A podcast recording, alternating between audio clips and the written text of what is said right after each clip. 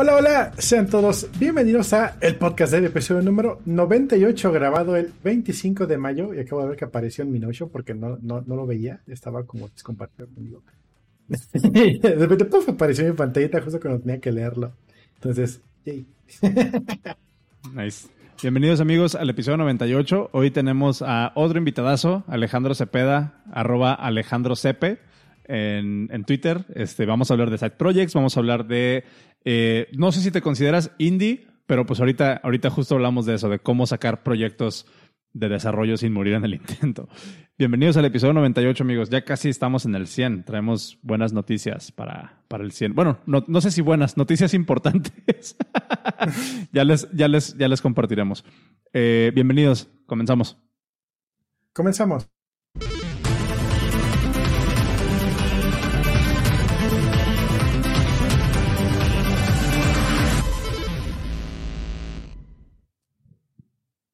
Y a las chicas de verdad les gusta el pollo frito. Ya vi, güey, ya lo cambiaste. De verdad nos gusta el pollo frito, la chica de verdad nos gusta el pollo frito, la chica de verdad nos gusta el pollo frito, pollo, pollo, polla. Ahí está. Ok. Ay, güey. Este, amigos, bienvenidos al, al episodio 98. Eh, traemos un, un, cotorreo bastante interesante hoy. Creo que nos vamos a enfocar a lo mejor no tanto en, partes técnicas, sino más bien en cuestiones como de business y, qué mejor que tener aquí a un... Eh, ¿cómo, ¿cómo, te describirías, güey? Eh, serial eh, Side Project Ear, algo así. Sí, sí, sí, sí. Bueno, primero gracias por la invitación. Eh, sí traen acá, traen toda la producción, ¿eh? O sea, sí está, está cool. Este, pues sí, Side Project, no sé, Side Projectero, no Side Projectero. Está cabrón, vamos a, vamos a, bautizarlo. Ahorita, ahorita platicamos un poquillo de eso, pero, pero antes, digo, más bien, antes de cortarte la palabra y, y empezar, güey, preséntate, preséntate quién eres, güey, dónde te encuentra la banda, qué haces, este, por qué eres conocido y ahorita, y ahorita comenzamos con el tema. Simón, pues soy ingeniero de software, eh, estudié este, la carrera de ingeniería en computación en la UNAM hace un par de años um, y pues prácticamente he estado trabajando, o sea, nada especial, trabajos normales. Um, y el año pasado, justo como, bueno, siempre había traído como esta inquietud de hacer un proyecto propio desde que inicié, creo que mi, mi, o sea, desde que aprendí a programar, casi todo siempre era como programar ideas propias para, para mí. Y pues bueno, ya con la experiencia de trabajos y todo eso, pues como que vas concretando cosas, porque al principio es un desastre. Pero bueno, este, y justo el año pasado eh, empecé a hacer, o sea, me llegó acá el boom de querer hacer todas mis ideas que tenía en mi, en mi to-do list y, y pues le, empecé a dar, justo teníamos como este tiempo de la pandemia y, y creo que lo, lo particular o lo, lo, que me dio ayudó a que estos proyectos o algunos de ellos empezaran a conocerse y empezar a hacer comunidad en Twitter fue que pues todo el, el, el proceso lo compartía abiertamente real, todo desde la planeación, diseño, eh, cómo hacía deploys, o sea, real todo estaba abierto y, y, pues ya eso fue lo que me ayudó a hacer un poco de comunidad en Twitter. Eso está, está chingón, güey. Creo que, creo que mucha banda lo que busca es como esa inspiración eh, de, de darte cuenta de que todos cojeamos del mismo pie casi casi, ¿no? O sea, todos los problemas que uno se encuentra al intentar sacar un proyecto los tienen todas las personas que están sacando proyectos. Entonces, de, de alguna manera, como, como tener esa, esa ventanita al proceso creativo, al proceso de, de creación de, de, otras personas, pues te, te, baja un poquito los ánimos como para decir, güey, it's cool. O sea, solamente tienes que, que seguir chameando y está, está bien chingón eso que haces. Ahorita platicamos un poquillo, un poquillo de eso, güey. Eh, pero antes, ¿cómo, cómo andas, Cero? ¿Cómo, ¿Cómo va tu semana, güey? Eh, tranquis, hoy fue el último día oficial de release del mes. Empezamos en temporada de cierre de mes. Eh, ¿Qué más? Eh, me vengo enterando que mi equipo no liberó cosas en tres semanas. Decide, ¿por qué no liberaron? Decide, ah, ¿pasó, ¿no pasó Cuba? Sí pasó Cuba. ¿Por qué no liberaron? Chale. No hay ninguna excusa para no liberar. Y pues ya eso fue lo de ahí temprano. No, a, a, ayer estuvo más interesante. Ya ves que se, te había dicho que se me había ocurrido hacer un proyecto nuevo en React con TypeScript. Uh -huh. ¿No te conté? ¿Sí conté? Sí, bueno, sí, sí. Se Lo me ocurrió empezar un nuevo proyecto con eso, ¿no? Sí. Sí, ves, ¿no? Hice el setup, shalala, shalala. Hago npm start, que es lo que levanta el servidor de Create React App. Y me dice que allocation memory. No allocation memory, sí de. ¿Te cagas sin memoria con tus 16 GB de RAM, estupidez? ¿Cómo es eso posible? O sea, como siempre, utilizo el, el- el libro más famoso de O'Reilly, que es Google de, de Error Message. El, el que tiene, el que tiene un gatito, ¿no? Que es así como que move shit around and see what, and see what breaks. No, ay, sacaban otro que se llama Google the Error Message. Simón. ¿Y qué Eh, fue, güey? entonces ya encuentro que resulta que alguno de los cosas que utiliza React para montar su servidor en local para desarrollo, en la nueva versión de Chrome, más bien en ninguna versión de Chrome jala con M1. Y yo así de, no, ching. ok. Solución, como tengo NVM, el Node Measure Manager, lo que hice fue, solo tenía instalada la versión 14 de, de Node. Entonces, ok. Primero intenté NVM, eh, un install 14. No se puede porque no tienes otro. Ok. NVM, install. No, espera, borrar, borrar, borrar. borrar. Primero puse arc de arquitectura menos 86-64 para que me cambiara a Rosetta. La Rosetta con, con 64, ¿no? ujú. Este, luego, luego, nvm install 12 y me instala Node en 12, versión 12. nvm remove 14, nvm install 14, nvm remove 12, para quedarme con la 14 en versión Rosetta. Cierro todas mis ventanas de terminal, abro una nueva terminal y ya estoy en versión M1 otra vez con la arquitectura de, de ARM. Levanto Node, dentro de Node hago process.arc y me dice x86. Ok. Entonces ya estoy con una terminal de M1 le- corriendo la, este, un, un Node en arquitectura x86-64. Hago npm start, funciona todo. Y así de, ¿the fuck? Pero bueno. Sí, güey. Es- Eso, eso, luego, eso luego es lo que pasa con, con esas herramientas que son, desde mi punto de vista, a lo mejor hechas por programadores para programadores. Ay, güey. Está, está, está cabrón. Pero, pero todo cool, entonces. Lograste sacar tu, tu proyecto. Logré levantar el ambiente de desarrollo y empezar a hackearle encima hasta que me atoré con una, eh, una clase que no quería jalar porque los, el tipado de clase no estaba jalando. Dije, the fuck is this? Dije, me lo veo mañana y mañana fue. Ya. Está bien, güey. Pues, pues, pues bueno, ¿qué te parece si, si empezamos con el, con el tema de, de la, noche, Alex? Este mm, queremos, queremos platicar todo sobre, todo sobre side projects. Queremos platicar todo sobre cómo te nace primero una idea para hacer un side project y cómo llegas y lo lanzas y cómo tienes usuarios, güey. creo, que, creo que eso es lo más interesante que, que, que sí tienes usuarios. No sé si nos puedas empezar a detallar o, o compartir un poco tu, tu, proceso. Digo, sé que lo haces en Twitter. Para las personas que no te, te ubican en Twitter, arroba Alejandro Cepe. Alejandro Cepe. Si sí, Alejandro Cepe. correcto. Este, pero no sé, cuéntanos, danos un, un insight eh, un, o un pase al backstage de tu proceso creativo para sacar un side project, güey. Sí, sí, sí. Pues honestamente, o sea, es difícil, es difícil primero tener el tiempo para hacer un side project.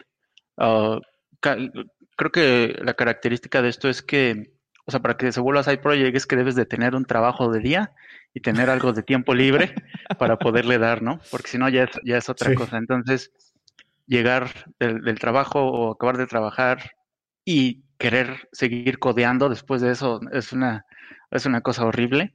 Um, pero, pues sí, eh, yo tenía, o sea, desde que inicié a programar siempre tenía un buen de ideas, o sea, no, no sé, pero siempre así, cualquier cosita que veo, digo, ah, eso puede ser una buena idea. Y, okay. y lo anotaba en un, tengo un, una lista, o sea, real, yo creo que llevo más de 100 ideas ahí anotadas. Y, y real, así, cualquier cosita que pase por mi mente, digo, eso es una buena idea y la anoto. Y, pero justo encontrar ese, ese momento en el que le puedas dar, ah, pues eh, es, es, es complicado desde mi punto de vista. Y, ya lo había intentado, o sea, había intentado hacerlo, pero como todos, eh, al inicio yo siento que es un poquito de miedo o inseguridad tal vez en tus habilidades y lo que buscas es buscar o, o encontrar a alguien que te siga, ¿no? De decir, un amigo que te ayude con el frontend, con el backend o, o que te ayude cualquier otra cosa, ¿no? Pero creo que eso siempre es así como, hay como esa, y, y yo lo tenía, ¿no? Como ese miedo de, o sea, yo solito no, no lo quiero armar, voy a ver quién se avienta conmigo, ¿no? Al- a, a armar la idea. Y, y hace como dos años, o sea, ya había, ya había intentado eso, ya había intentado varias ideas que pararon y si quieres ahorita hablamos de esas ideas, están, están interesantes, pero justo era por eso, o sea, las había iniciado con amigos eh, o conocidos o personas que teníamos interés en común y, y le dábamos, pero como que tenía yo esa, ansiedad de que si, si no lo hacía con alguien más, tal vez yo solito no podía. Pero ya dándole al proyecto, o sea, me daba cuenta que podía avanzar solo y muchas veces como que estas juntas o estas reuniones o ver qué se hace, qué no, paraban más en lugar de que, me, que pudiera avanzar, ¿no? Y, en, y cuando estás en Side Project, lo único que necesitas es avanzar realmente, ¿no? Sacar algo lo más pronto posible, porque ni siquiera es una startup o, o, o no es algo de lo que dependas para, para comer o para tener un ingreso. Real, siento que Side Project puede estar en un punto en el que es algo que haces por diversión o, hobby o algo que te da como algún tipo de felicidad no instantánea. Entonces, eh, siento que eso es, en, ese punto es donde eh, meto como los side projects. Y, pues ya justo el año pasado empecé a explorar ideas de, mi lista y saqué como, yo creo como unas tres, cuatro. Eh, obviamente unas las pausé, otras las dejé morir y, y, hasta este, hasta este, que fue en marzo, a inicios de marzo, decidí sacar creadores fans. Pero bueno, ya venía con este ritmo de estar sacando idea tras idea tras idea uh -huh. y, y, real ese salió en un fin de semana. Dije, ah, vamos a darle. Me agarré un, un, fin de semana que tuviera puente y, le di, y le di y salió en un fin de semana y, nació Creadores Fans. Qué chido, güey. Me, gustaría explorar esta precisamente esta, esta primera etapa de, del proyecto que es el, el, filtro, ¿no? Mencionas que tienes una idea, una lista de 100 ideas que de repente se te van ocurriendo y vas capturando, ¿no? Como que ves un artículo y dices, ah, aquí hay una posible idea de, de cosa que automatizar o esto es un, un, nicho que se puede productizar de alguna manera. ¿Cómo haces ese filtro o cómo haces ese veto para saber si, si una idea tiene pies o no? ¿Haces alguna validación de mercado o simplemente te vas como con, ah, esto me late, esto, esto me suena a que, a que sí jala? Sí, no, definitivamente, o sea, si quisiera hacer una validación de mercado, no sabría ni qué preguntar, ni cómo interpretar resultados, o sea, esa no es mi área y no tengo experiencia ahí. Entonces, me voy muy por el sentido común. Real, lo que empiezo a hacer es agarro de la lista la que suene más divertida, en la que diga esto no me va a aburrir programarlo o hacerlo, y empiezo a hacer un research, pero mi research es un poquito más, me voy a Product Hunt, me voy a Indie Hackers, me voy a, este, creo que esas dos son mis principales fuentes y Twitter, ¿no? Y empiezo a ver qué otros, qué otros makers de otros países eh, han hecho alrededor de esa idea y junto con todo eso empiezo a tener inspiración y ver si, si el maker igual en su proceso compartió algo interesante, eh, qué, qué, hizo, cuántos clientes eh, tiene, el revenue que tiene. Entonces todas esas cosillas como que me dan insights a mi idea, pues está cool, podemos como tropicalizar esto o podemos hacer esto así. Eh, pero sí, no, nada, nada formal, real, es muy sentido común y algo en lo que me pueda pues, pasar un buen rato o divertir. Está, está bien cabrón ese approach porque uno pensaría o por lo menos, no voy a generalizar, por lo menos de, de, mi lado, el hecho de que ya haya algo parecido a lo que yo quiero hacer, para mí es un turn off. Para mí es así como de, ah, alguien ya está resolviendo ese problema, ¿no? No voy a gastar mi tiempo en eso. Pero tú lo tomas como una motivación y como una inspiración, güey. Eso está, eso está bien interesante. ¿Cómo, cómo logras hacer ese switch como para, para agarrar esa, esa inspiración en vez de que te dé para abajo, güey? Sí, siento que muchos de estos proyectos, o sea, existen y sí resuelven, eh, pero creo que nosotros al estar acá en, en LATAM, y me, me, o sea, odio que, que, se haga esto, pero puede tener un poquito de sentido, el tratar de tropicalizar un poco a los procesos que hacemos acá. Tenemos esa oportunidad y real el océano es enorme y hay un montón de ideas que posiblemente, o sea, están, eh, o sea, hayan explotado en otro lugar y aquí ni siquiera las conozcan o ni siquiera sepan cómo unir o ni siquiera esté localizada para nuestro idioma, ¿no? Entonces, obviamente, las personas, o por lo menos yo, o sea, yo soy de la idea de que si voy a usar una aplicación, no nada más necesita estar en inglés, o sea, en inglés y en español perfectamente traducidas, eso me encanta. Eh, y muchas de esas les falta esa parte del español, ¿no? Entonces, ahí hay una oportunidad, a mi perspectiva, enorme. Y puede ser que ya, está, ya esté hecha la idea y todo, pero si tú logras como traerla y adaptarla como a cómo, cómo funcionamos de este lado eh, y con el idioma bien y todo, eh, creo que es una buena oportunidad. Entonces eso es lo que hace que no me dé como para abajo y, y pues tratar de generar esa, esa comunidad en torno a ese como idea o desarrollo, pero nada más pasándola como la idea hacia acá. Eso está, eso está chido. Tú, tú de tu lado, Cero, que sé que has tenido diferentes stints por ahí, a lo mejor no tanto como a nivel producto, pero sí a nivel ideas, güey. ¿Cómo, ¿Cómo, te ha ido como con ese proceso de, de decidir qué idea eh, comenzar a implementar o no? Mm, yo me voy más por el qué necesito ahorita y qué no quiero pagar por. sí. es, esa es también una buena, una buena forma, creo, ¿no? Decir, que necesito un chat para esta cosa veo opciones, todas son de paga, copio esta, vámonos. Entonces, eh, digo, si, si pudiera haber copiado en streaming, hubiera hecho un, un stream ya propio, pero ya sale demasiado del scope. Entonces, como que es la balanza entre le meto dinero o le meto tiempo. Tengo tiempo, si no tengo tiempo, va el dinero. Entonces, es lo que me, lo que me inspira a sacar cosas. Y ves que de plano digo, no, sabes que hoy no hay tiempo para hacer nada. Mejor este Mejor abro el Pokémon rato. eso, eso, está chido. Eh, ¿tú, ¿tú, has tenido este tipo de experiencias, Alex, en el que de repente tu, tu, idea empieza en resolver un problema, pero después estás armando un business completo dentro, dentro de esa misma idea, ¿no? De que, no, ¿y qué tal si tenemos una integración con esta otra cosa? Y si de repente le metemos esta automatización y que se conecte con Slack y te mande una notificación y su chingada madre. ¿Cómo, cómo dominas esa bestia, güey? No, 100%. El, el, de, el de Braille siempre va a existir y creo que es parte de la experiencia que vas adquiriendo al trabajar. O sea, igual al inicio yo quería agarrar las mejores tecnologías o tecnologías nuevas y, y también quería meterle todas las ideas, integraciones y demás.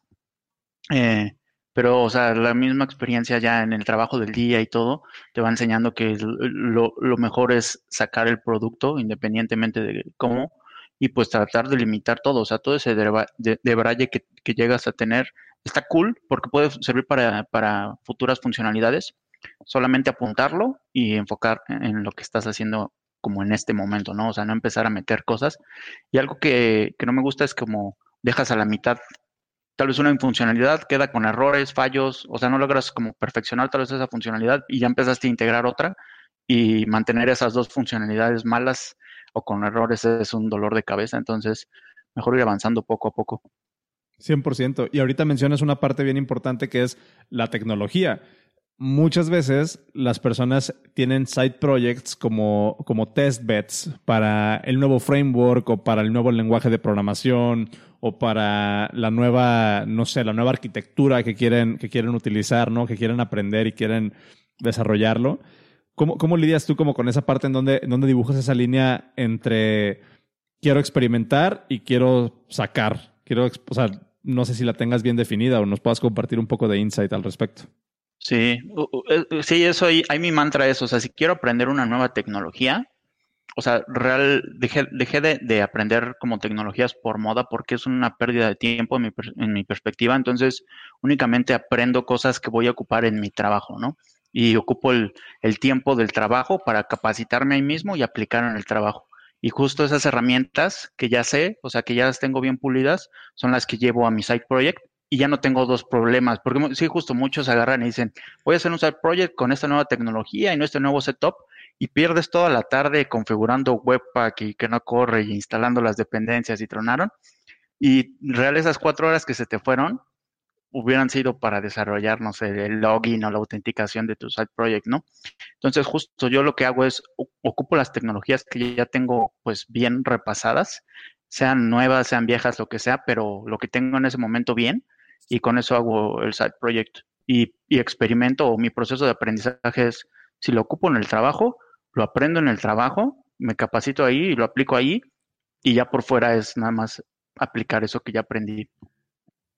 Que está bien interesante esa idea de que si lo ves de esa manera, de alguna manera, el trabajo o el tiempo que estás invirtiendo o que estás pasando en el trabajo, de alguna manera está fondeando tus productos, tus experimentos eh, a nivel producto, ¿no? Por, por fuera. Eh, que también es, también es una parte bien importante como, como verlo así. Y, y, ahorita esto que estabas diciendo me, me recuerda una, una frase que tiene Cero luego, que es de que si intentas, ¿cómo es lo de que si intentas resolver un problema con... Con... ¿Con Regex? Con Regex, ¿cómo es, güey? Tengo un problema. Tengo un problema, lo voy a resolver con Regex. Oh, ahora tengo dos problemas.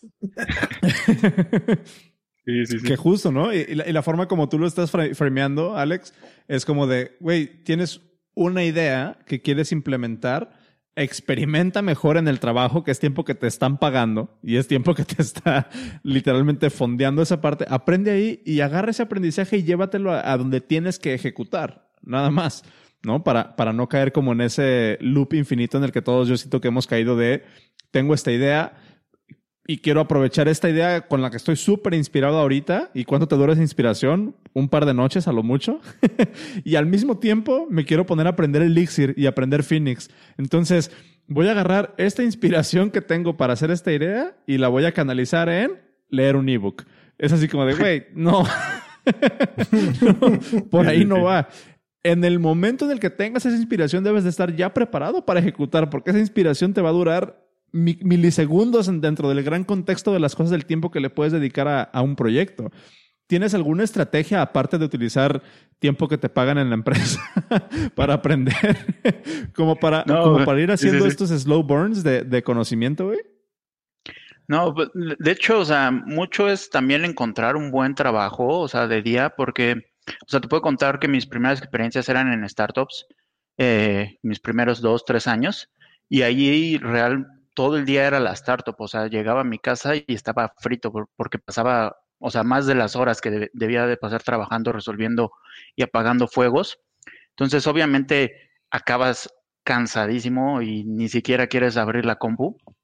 Eh, pero llegué a un punto en el que encontré buenos lugares, o sea, en donde trabajar, en el que respetaban el, hor el horario de aprendizaje y, y, y, el mismo trabajo te apoya en eso, te da Academy, te da cuentas de Learning, de Udemy, de lo que quieras, y, valoran que aprendas en el trabajo. Entonces, también tener ese respaldo siento que está muy cool y te queda tardes libres para experimentar. Entonces, sí, creo que también el punto de tener un buen lugar, por lo menos de dónde agarrarte, en este caso del trabajo, y hacer, tal vez llamarlo de esa forma como fondear tu, tu, idea con eso, porque en realidad pues eso es lo que, lo que pasa, eh, es un punto importante. Entonces sí, trato nada más de experimentar ahí, como que ya, ya me pasó la fiebre de querer aprender todo lo nuevo que sale, entonces ya sale algo nuevo y real, solo si, si, si veo que me puede aportar al corto plazo, lo aprendo, si no, lo, lo, dejo pasar. Eso, eso, está bien interesante y tocas un punto que creo que, que, vale la pena explorar, que es esta parte del seniority, güey. ¿Estás de acuerdo que no llegaste, o sea, tú dijiste, mis primeros trabajos fue en un startup y fue a lo mejor haciendo mucha talacha o no sé cuál haya sido tu experiencia profesional, pero de alguna manera ese crédito o ese social credit te permitió eventualmente llegar a un trabajo en el que tú puedes tener un, un eh, una rutina un poco más laid back, ¿no? Se podría decir, donde ya puedes tú decidir tus, tus, tus horarios o lo que sea y puedes empezar a, configurar tu día con base en, lo, en, las metas a las que quieres, con las que quieres trabajar. Pero eso no, no lo tienes desde un inicio en tu carrera, güey. Tienes que empezar, ¿cuál es tu perspectiva? Tienes que empezar haciendo talacha y ganarte ese derecho. Eh, eh, y de hecho, en la, en la, en la tarde voy a compartir una, una frase que, que me envié en la tarde, que es, tienes que ganarte el derecho de poder enfocarte en calidad. Tienes que ganarte en tu carrera, tienes que ganarte el derecho de poder enfocarte en calidad. Y siento, siento que es como un poquito lo que estás haciendo, ¿no? Tienes que ganarte el derecho de poder hacer side projects. No sé si estés de acuerdo con eso, si es lo que tú experimentaste y si ya en retrospectiva te hace sentido eso. ¿Crees que hubieras podido hacer side projects desde un inicio en tu carrera o, o necesitaste esta, esta curva de aprendizaje a nivel profesional como para poder ser efectivo en lo que haces, güey? Sí, no, definitivo, o sea, todo ese esa aprendizaje que tuve en startups y, y trasnochar y aventarte talachas o quedarte ahí en la oficina, todo eso, o sea, es parte de todo este como camino. Y, y creo que esa experiencia ha sido súper valiosa. Por ejemplo, yo en una de las startups que trabajé, eh, el CEO, éramos cuatro personas, ¿no? Y, y- y, pues el, CEO, o sea, real, él estaba apostando todo su dinero a esa idea. O sea, y, y ver como esas ideas, o sea, cómo él se apasionaba tanto por su idea, metía todo su dinero, o sea, bajaba inversión, lo que quieras, y pagaba, y él metía las manos con el equipo, o sea, como que estar a esa misma altura y ver de alguien más como ya lo experimentó, o sea, para mí fue súper motivante y, y creo que mis tres primeros trabajos fue así, personas que trabaja, trabajaron en sus ideas propias y que real su mantra era de, güey, si no lo saco, no como, ¿no? Entonces, como que esa mentalidad desde el inicio se me quedó bien marcada. O sea, yo creo que si, si mis primeros trabajos hubiera sido no startups, hubiera sido algo un poco más, pues, tradicional, no creo que no hubiera estado aquí. Entonces, sí, trabajar en las startups mis primeros tres años, yo creo como profesional, como que te dio esta, esta habilidad de, yo, yo siento como, no, no, te- no, no, estoy definido como un front-end o back-end, o, sea, real, te da la, habilidad de hacer deploys, moverle al servidor, ver fa- falló en la base, si hay que moverle algo de CSS, le movemos, eh, si hay que aprender un lenguaje de hoy para mañana, lo aprendemos para apagar el fuego. Y pues sí, o sea, esa, es- todo esa, eso como, pues, conocimiento que adquirí ahí, es como que lo que me inspira ahorita y veo esas personas que viven de, de sus proyectos propios y pagan un team, pagan un equipo, se me hace súper cool. Está chido porque en ese punto, pues te estás dando cuenta cómo hay una persona que realmente tiene, como le llaman, skin in the game, ¿no? Y te quedas con esa experiencia de primera mano de tener, de alguna manera, ese skin in the game también, porque si no, como dice Salvador en el, en el, en el chat, si en ocasiones si el CEO no lo saca, tú, tú tampoco comes, güey. ¿No? Entonces, de alguna manera estar ahí eh, involucrado como que en esa dinámica te da una probadita un poco de lo que es ser parte de, de tener justo ese skin on the game o de tener eh, esta necesidad puntual de sacar algo porque de eso depende tu livelihood, de eso depende tu sueldo, lo que sea. ¿no? Entonces, a lo mejor lo que tú estás experimentando ahorita teniendo estos side projects, a lo mejor en una escala un poco más pequeña, donde no tienes empleados y demás, es eh, a lo mejor la misma dinámica, pero no necesariamente los mismos stakes, porque tú te puedes dar la flexibilidad o te puedes dar el lujo, incluso muchas veces hasta decir, ¿sabes qué? Ya me aburrió este proyecto, vámonos al que sigue, güey. Y eso creo que es una ventaja o es una posición súper ventajosa en la cual estar. El problema, siento yo, es cuando ya haces un negocio y hay gente que depende de ti y no puedes matar el proyecto de un día para otro, ¿no? Creo que también es, es una situación o es un problema, depende cómo lo veas, muy bueno en el cual estar. Pero, pero realmente es un problema, ¿no? Cuando ya estás en una posición en la que ya no te gusta lo que haces, pero depende de ti completamente el proyecto. No sé Sí, claro. si, si te ha pasado o si has experimentado un poco algo de eso. Sí, no, 100%. Creo que, creo que esa es la ventaja del side project. O sea, no, no es tan grande como para que personas dependan de ti y que tengas que pagar sueldos. Entonces, eso es una ventaja en el que puedes decir, hoy no quiero trabajar, ya estoy burnout o quiero dejar una semana sin hacer nada. Y está cool, el proyecto sigue vivo y sigue avanzando y todo, ¿no? Pero en el momento en el que cruzas esa línea y en el que se convierte en negocio, ya es una mentalidad totalmente diferente, en el que ya no es un side project, ya es una startup y ya hay que pagar algo, o ya hay que invertir y todo. Entonces, sí hay una línea ahí delgada en la que a mí me gusta mantenerme todavía en el lado side project y llevármela tranquila o relajado, eh, no burnouts, no presiones, porque siento que en el momento en el que se empieza a convertir un segundo trabajo, tendría que dejar como el trabajo del día y darle 100 a esto, ¿no? Entonces, yo estoy, yo estoy en ese punto en el que aún quiero seguir chambeando, quiero seguir aprendiendo de empresas, cómo lo hacen, y tampoco quiero que avance tanto el side project, o sea, que sea, puede ser un hobby, pero que vaya creciendo a mi paso, ¿no? O sea, sin, sin darme como no sé, estrés más, e- estrés extra después del trabajo, ¿no? Eso es como la línea que quiero respetar. Es una mentalidad bien interesante porque justo, por lo menos para mí, todas las ideas de side projects para mí son home runs, ¿no? Esta es la que me va a sacar de pobre, güey. y tú lo que estás diciendo es así como que, güey, yo no quiero eso. Yo tengo esta visión de, de que Chill siga out. siendo un side project, ¿no? Y, y- y que no me cause más problemas. No me quiero causar más problemas para, para mí, de manera personal.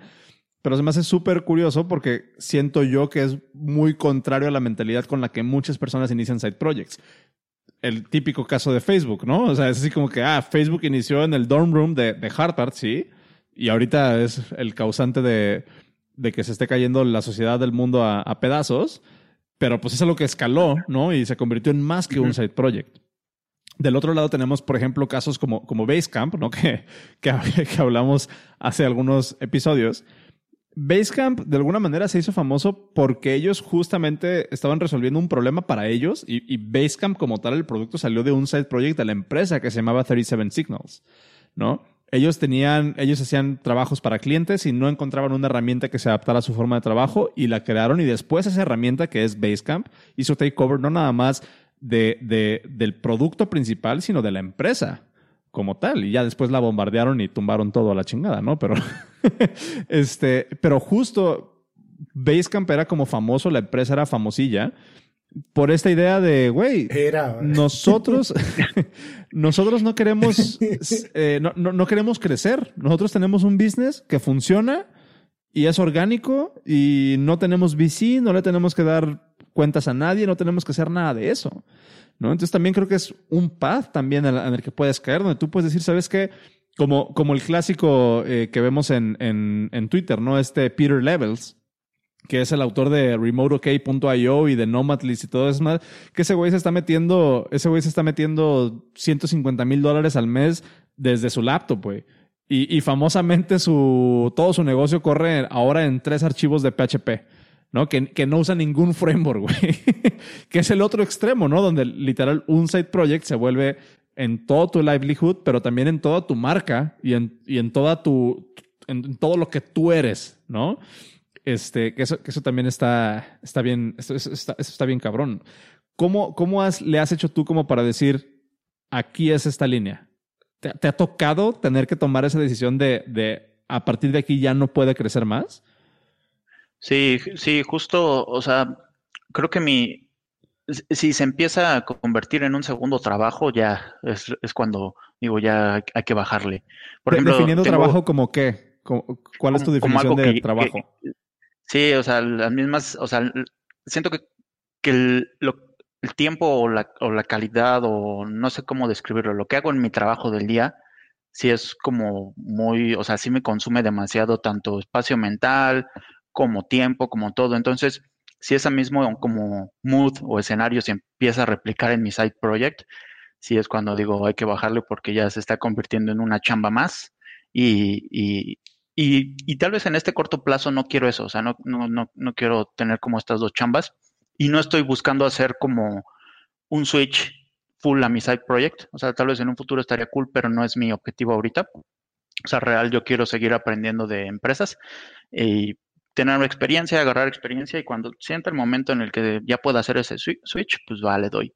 Pero justo creo que mi línea es esa, en el momento en que empiezas a sentir, porque es bien diferente el mood en el que programas para trabajo. O sea, yo me siento acá como apurado, estresado y viendo qué tengo que acabar y a quién tengo que decirle y entregar cosas y con un deadline y todo. O sea, el mood es bien diferente.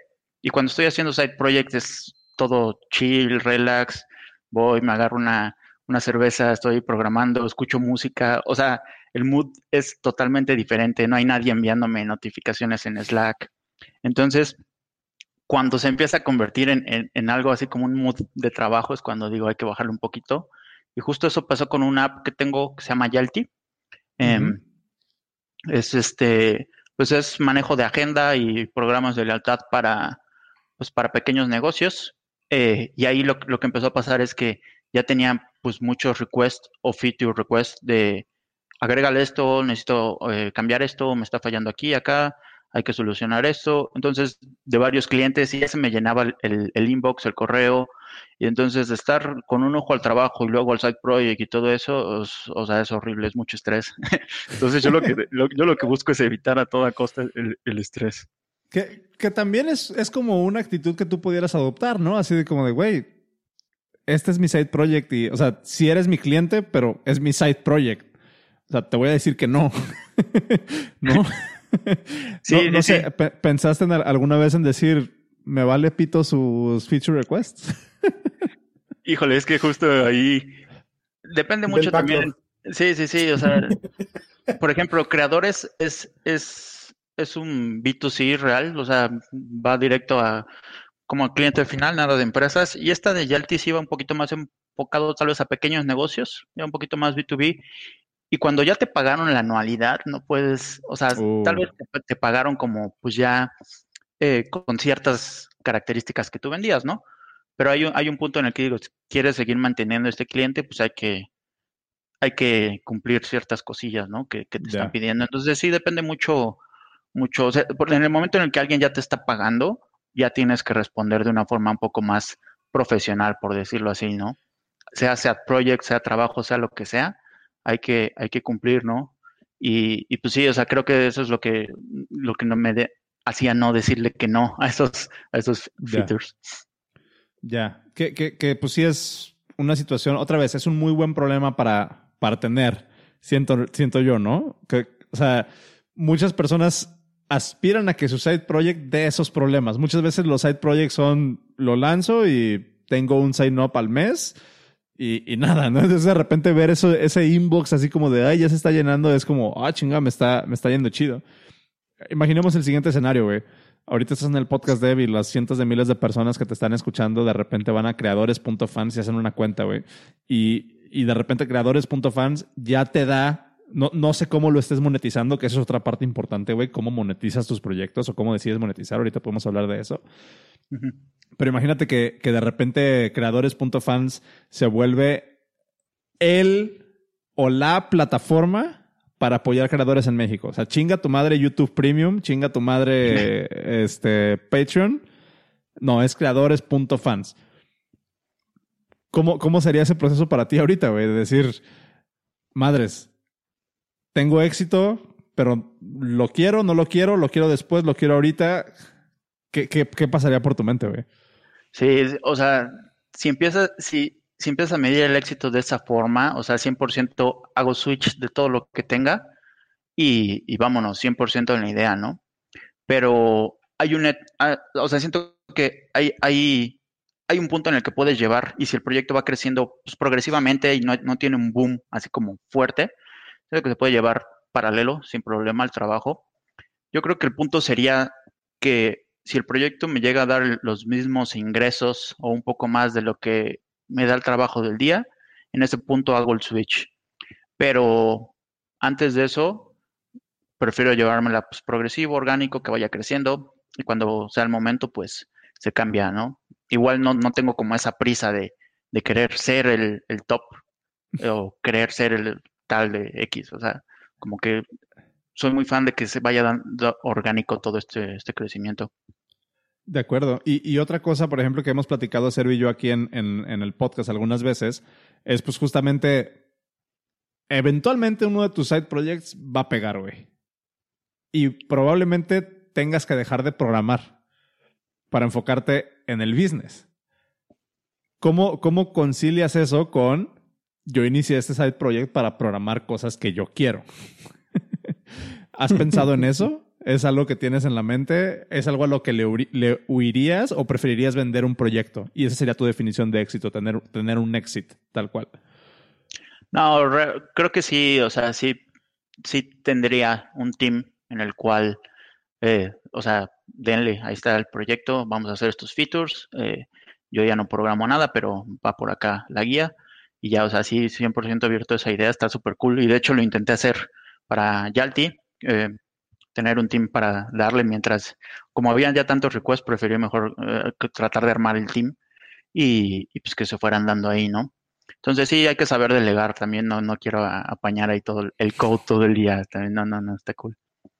Sí, sí, sí, está, está cabrón. Ahora, eh, la parte de, de, la monetización, o más, más que monetización, me gustaría hablar de cómo defines tú el éxito de tus proyectos. Ya vimos que, que a lo mejor el éxito que todos tenemos pensado de tener un chingo de usuarios y que, que, se vuelva viral, a lo mejor no es lo que más te llama la atención a ti. Este, ¿Cómo definirías tú el éxito para tus side projects? Porque es, es bien importante saber para qué estás trabajando, cuál es el fin al que quieres llegar, ¿no? ¿Cómo, defines esa parte y qué le podrías recomendar a la banda que te esté escuchando de cómo framear ese, proyecto, cómo framear esa iniciativa? ¿Qué es lo que te ha funcionado a ti? Sí, igual depende mucho de la idea. Por ejemplo, mi, mi objetivo en la app de Yalti era clientes, o sea, real tener clientes.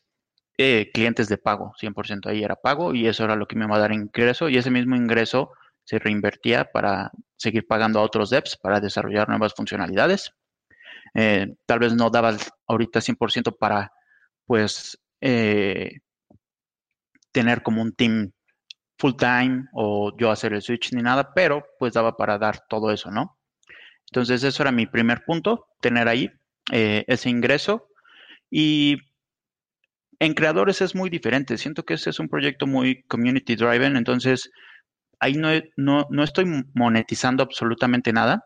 Real, esto lo hago. No tienes cero, comisiones, tienes, ¿no? En, en la plataforma. Sí, todo, que todo está ahorita cero. Ajá. Entonces, real, o sea, tú puedes cobrar una, un fee si quieres sobre el, la comisión que cobra Stripe o Mercado Pago.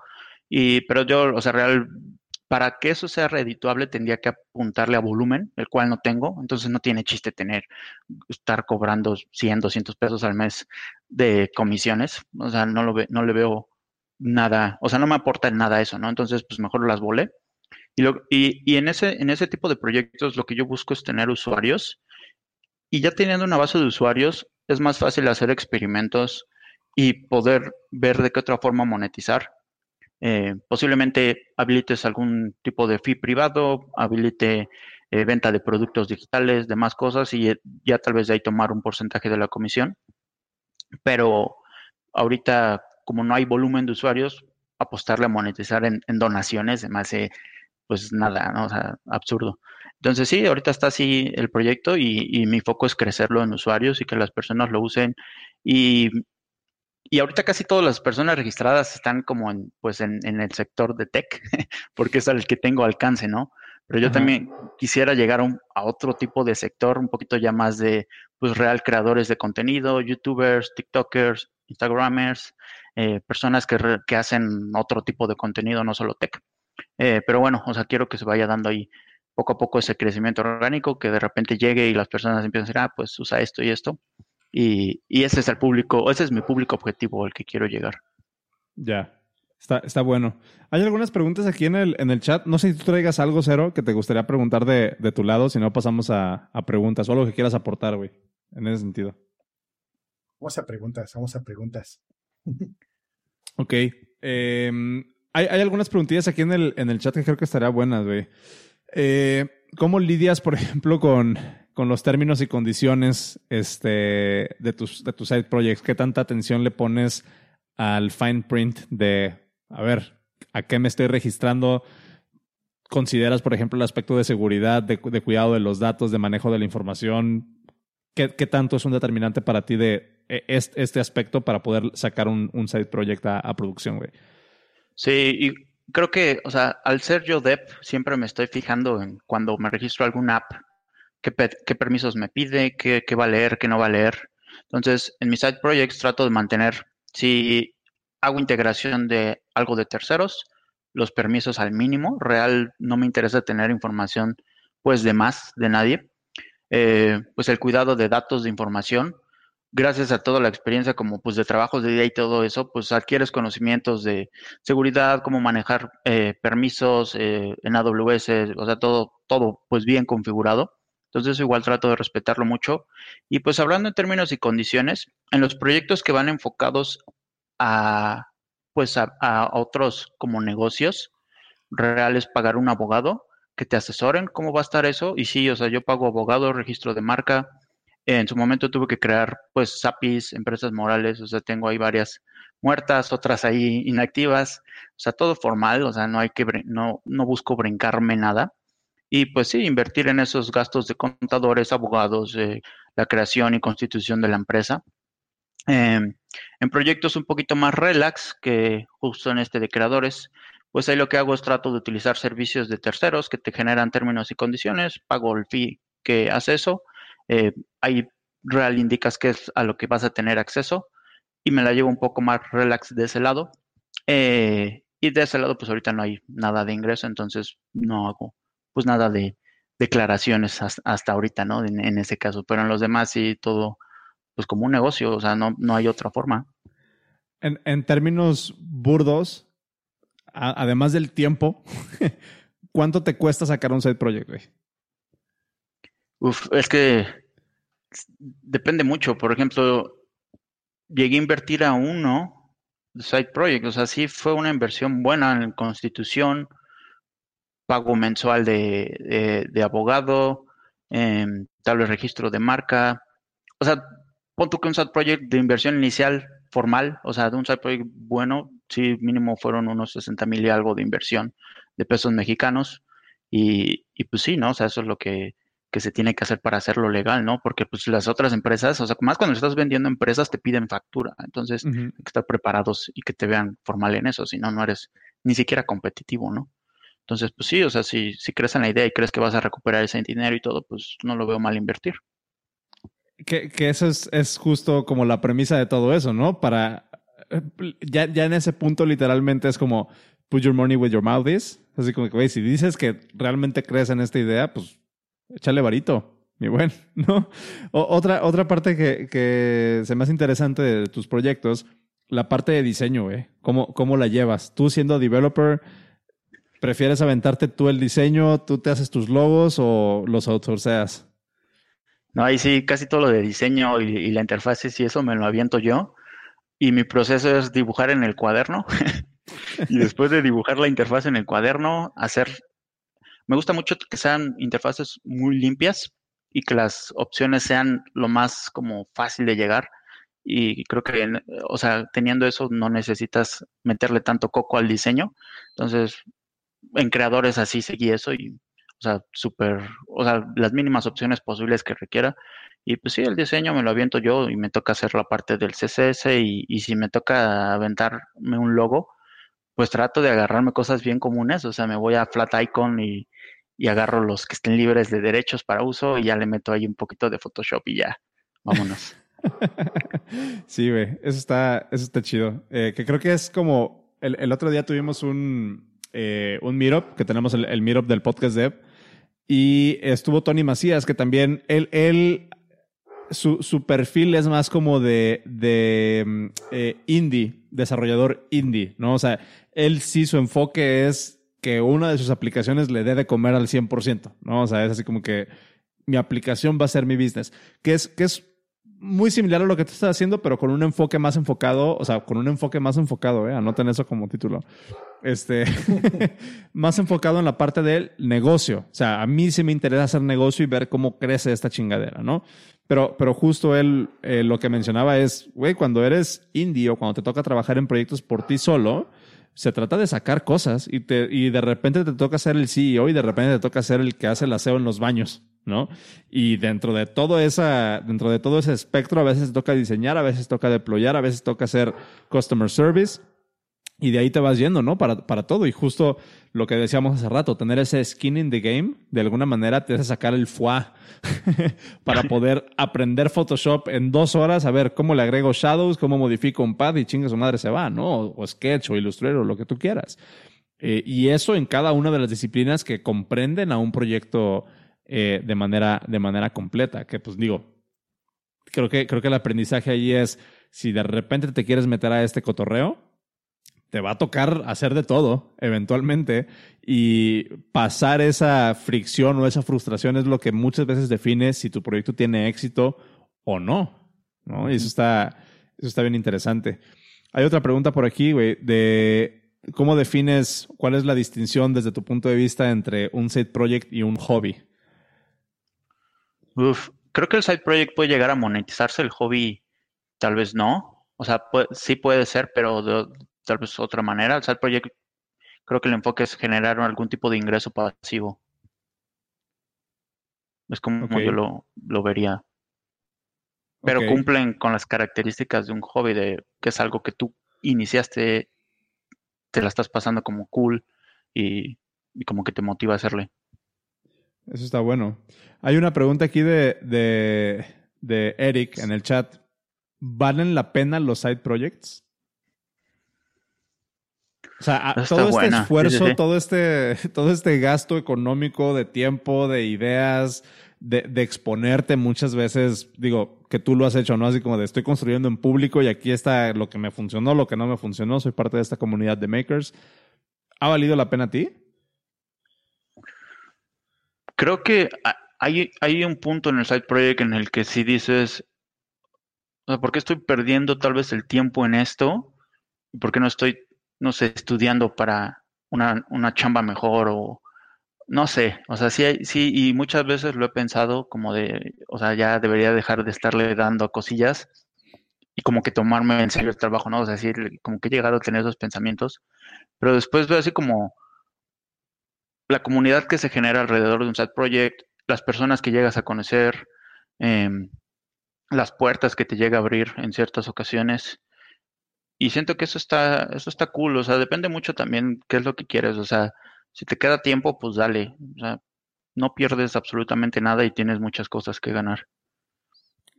Lo hemos hablado también en algunas otras ocasiones aquí en el podcast, que tenemos que, siento yo que, que como industria y como profesionales o como personas que estamos trabajando en esto, tenemos que expandir un poquito más nuestros horizontes de justo lo que hablábamos hace ratito, qué significa el éxito para mí.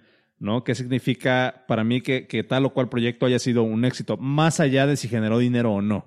Quedarte con la parte de me da un sueldo o me da tanto dinero al, mes es muy sencillo porque literalmente es un número.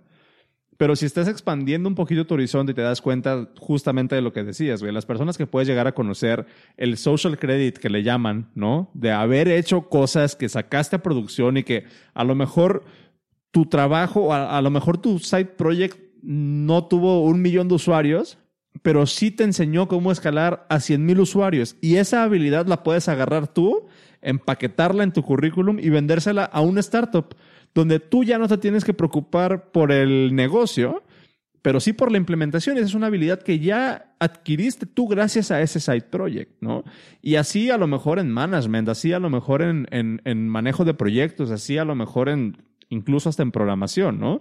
Si te permites explorar otras áreas del stack en las que usualmente no te mueves, pues realmente no solamente te queda con el, con el no, solamente te quedas con la y, eh, con la implementación o con el resultado en, número, sino nada más, sino además como que con todo el contexto a través del cual estás desarrollando ese side project. Entonces, eh, creo que llegar a ese punto sí requiere más como un nivel como de ¿cómo se podría llamar? Como de seniority para darte cuenta hasta cierto punto que, que el número en tu cheque, pues sí está chido, pero no lo es todo, tampoco.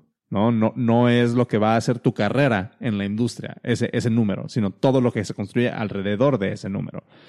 Este, dice eh, Juan DM Gon en el, en el chat, el aprendizaje y el nuevo conocimiento son nuevas ganancias de un side project. Definitivamente, güey. Definitivamente. ¿Tú tienes algo que aportar ahí, Cero? Sí, eh, creo que tiene un buen punto Alex eh, con respecto a dónde, dónde... Yo lo vería de esta forma. Un side project casi siempre te va a consumir dinero. Cuando ese side project empieza a convertirse ya en algo que te genera dinero, empieza la, la batalla entre, ok, si le voy a dedicar más tiempo a esto para que me genere más dinero o más conocimiento, más que, entonces eh, ya será realmente otro trabajo o cómo voy a dedicarme, qué voy a hacer. Entonces, esa es, definir bien esa línea es algo súper complicado y muy importante, ¿no? Puede llegar a un punto que sabes que ese proyecto ya no puedo seguir con él y pues bye, ya no hay de otra.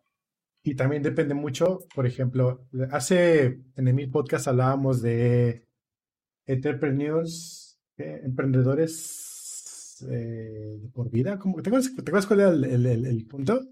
¿De, de, de qué? Que básicamente el- de los, los emprendedores, eh, emprendedores que siempre son para siempre, pues, que siempre son emprendedores. Que básicamente le decíamos, sí, son este, personas sin trabajo. Ah, sí, sí, sí. El, el serial entrepreneur es alguien que no tiene trabajo, es un desempleado. Exacto, el entrepreneur es alguien que no tiene trabajo. Entonces, y aquí tenemos algo diferente. Tenemos un serial side projector, o como, como le decíamos al inicio del podcast. Pero la diferencia es que para tener un side project necesitas un main project, que es tu day job, ¿no? Tu, tu- tu tu trabajo de día, el que te mantiene, el que te da de comer, el que te permite tener cosas extra para experimentar por fuera. Entonces, obviamente, cuando cualquiera de estos proyectos que estás teniendo está creciendo y te empieza a consumir el tiempo que tienes definido para tu ludopatía personal y aparte en el trabajo, dices, wait, espérate, esto, esto, esto o va por donde quiero ir o realmente no es lo que ahorita estoy buscando, ¿no? Tienes una- que empezar a, cerrar la llave o abrir la llave a otro lado. Entonces, híjole, está súper interesante eso, que, que se lleven eso de, conocimiento, ¿no? De, de dónde meterle y dónde mejor no meterle o ver qué se puede hacer. Y, y reforzando ese último punto que, que- acabas de decir, lo más importante entonces es saber dónde estás parado y qué es lo que quieres hacer. No, no empezar algo sin, sin un objetivo claro, porque ahí es cuando No, se no, te puede empezar. A, a descarrilar el, el- el asunto, ¿no? No, totalmente en desacuerdo contigo. Ok, a ver. No, no puedes, nunca vas a... No. Dijiste, antes de empezar algo, tenerlo bien claro. No. O sea, cuando, cuando estás empezando, Te- o ¿Qué sea, tener claro qué, qué quieres hacer. O sea, que, bueno, no sé, yo lo veo así como de, esto es lo que yo quiero hacer, pero porque estoy parado aquí. Y esto es lo que quiero obtener Sí. de este side project. no, porque puedes empezar un side project solo por gusto, solo por ganas de, solo por un hobby, solo por experimentar. Si, si tú quieres empezar un side project porque este va a ser el nuevo aplicación, el nuevo Facebook que te va a sacar de, de pobre, pues, No, pues pero, este, pero muy probablemente no va a funcionar, pero necesitas te vas a decepcionar. listo para eso. Exacto. Pero, pero justamente es lo que es lo, o sea, creo que creo que me expresé mal porque estoy, o sea, yo estoy diciendo tu punto, güey. O sea, si tu si tu si tu objetivo es experimentar, eso es lo que quieres obtener. Si tu objetivo es eh, aprender, eso es lo que quieres obtener, no el outcome del, del proyecto. ¿sí? O sea, pero, pero sí que tengas Eh. claro por qué estás iniciando ese side project. Porque quiero explorar un nuevo mercado, porque quiero explorar este nuevo API, porque a lo mejor sí me quiero hacer rico, que pues esa es una receta para decepcionarte completamente, ¿no? Porque quiero jugar. Porque quiero jugar, exactamente. Porque Pero que sepas que es juego. nuevo, con algo que- sí, exacto. El problema, o más bien, uno de los growing pains es cuando esto que empezó como algo que querías jugar nada más, a chinga, resulta que la gente sí lo usa, a chinga, resulta que, que ahora, que ahora me quieren pagar por esto, decir de, oye compa, este sí está chido, pero este, pues le faltan como que 10 ceros a ese chido. Que, que justo es lo que, lo, que, lo que comentaba ahorita Alex, ¿no? O sea, si, si empiezas Sí. tú sabiendo, si, o sea, si tú empiezas algo simplemente por jugar y se convierte en un business, ahí está tu línea en la que dices, no voy a ir para allá. Si empiezas con la idea de que sea un business y no te empieza a jalar, ahí está tu línea de que no va para allá.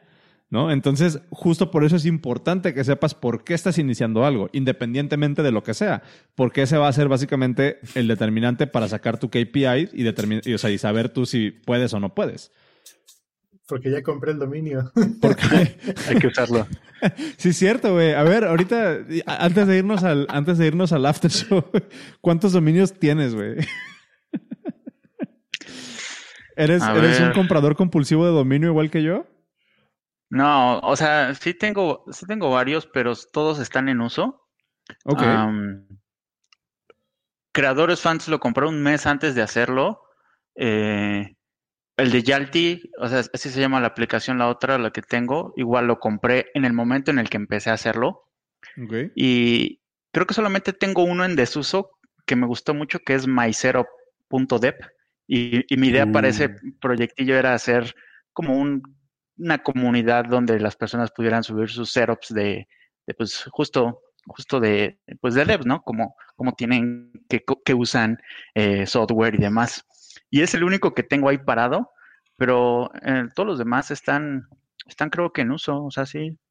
No, no, no, no, no compro a diestra y siniestra los, los dominios. Eso está, eso está chido. Ahorita me acordé, no sé si seguro ya lo, lo conoces. Existe mysetup.co, que es pues, Mm. justamente eso. Pero yo he visto que Es lo pero es de Colombia. comparten. Eh, ajá. pero yo he visto que lo comparten más, más youtubers, así como de, ah, este es mi Mm. setup para grabar videos. Y justo en ese sentido hay otra página, no recuerdo cuál se llama, pero era algo así como, a ver, creo que es My Home, creo que es myhomescreen.is, creo. A ver, myhomescreen.is. No recuerdo cuál era, pero este justo era comparte tu un screenshot de tu home screen. Mm, Y, se hizo viral. se hizo viral hace, hace algunos, hace algunos meses. Este, preguntan que qué dominio, que qué página usas para comprar tus dominios, güey.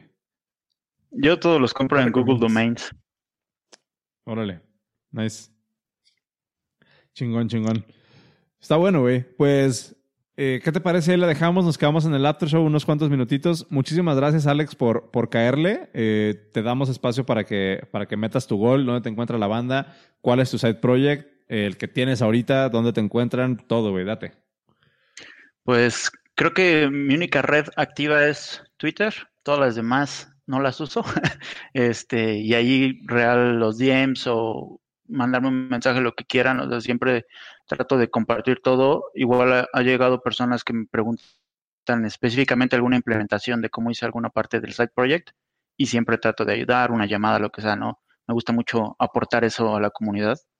Y pues bueno, creo que, o sea, el único proyecto que podría servir aquí para la comunidad es Creadores Fans. Eh, ahí está integrado con Stripe, Mercado Pago. eh, está cool y me, me ha gustado que se ha movido un poquito a apoyar a personas de la comunidad que a veces están en una situación especial. Entonces, creo que eso me ha gustado cómo se ha movido por ahí. Pero bueno, igual compártanlo y todo, cualquier cosa. eh, creo que Twitter es el único lugar.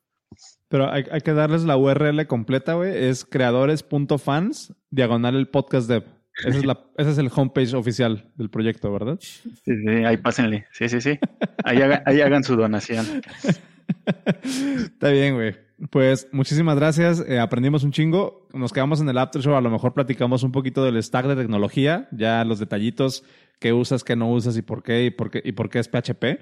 Y este, eh, pues, pues nada, güey. Nos, nos vamos a la despedida, Cero. Sí, sí, sí. Eh, muchas gracias a todos por acompañarnos otra vez. Estamos en el episodio 98, a dos episodios ya el episodio 100, el prim- primero de, de los tres dígitos. Eh, estamos en vivo todos los martes a las 8 de la noche. Grabamos de 8 a 9, pero obviamente somos un podcast, así que nos encuentran en todos los agregadores de podcast que ustedes conozcan. Y si no están allí, pues nos dicen y nos agregamos. Creo que sí jaló Amazon, ¿no? No supe ya al final. Debió de haber jalado. Ok, Eh, bueno, también tenemos esto en YouTube por el momento. Bueno, aquí estamos en YouTube, en Diagonal Podcast Dev. Tenemos Twitter, Diagonal, eh, arroba el Podcast Dev también. Eh, nuestra página de Facebook, también el Podcast Dev. Todo donde sea el Podcast Dev, ahí estamos con el Podcast Dev, excepto en este, páginas porno. Pero también si, quieren, si quieren poner ahí como a un güey lo están chingando porque utiliza JavaScript, igual agarramos ahí y ponemos un... Si no, vamos, adiós, vale, bye. Gracias a todos. Nos vemos, amigos.